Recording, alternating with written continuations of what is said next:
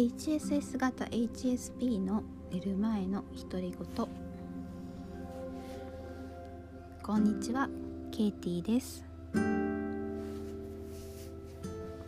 ッドキャストを始めてみることにしました。きっかけはですねあの他の HSSHSP のカウンセラーの方の相談ご相談で主婦の方がこの世から消えてしまいたくなるみたいなことをお話しされていたことがあってその時にあ私もそういうふうに思ったことあったけれどもその峠は乗り越えたなって思ったことがあってで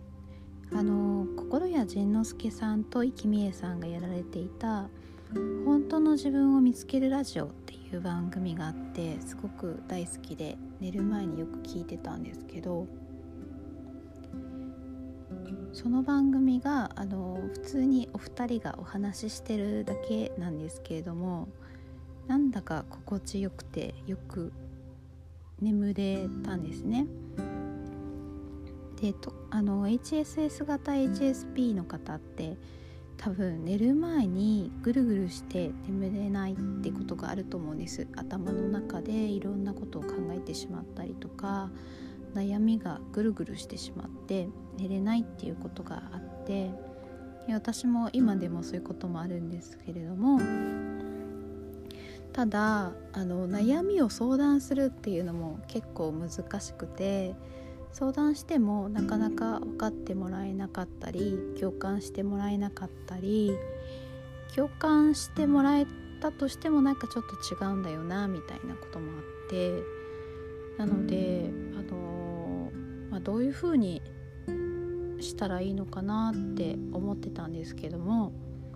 先日、えー、時田久子さんという HSS 型 HSP のカウンセラーの方とお会いしてお話しした時にカウンセリングだったんですけどなんだかこ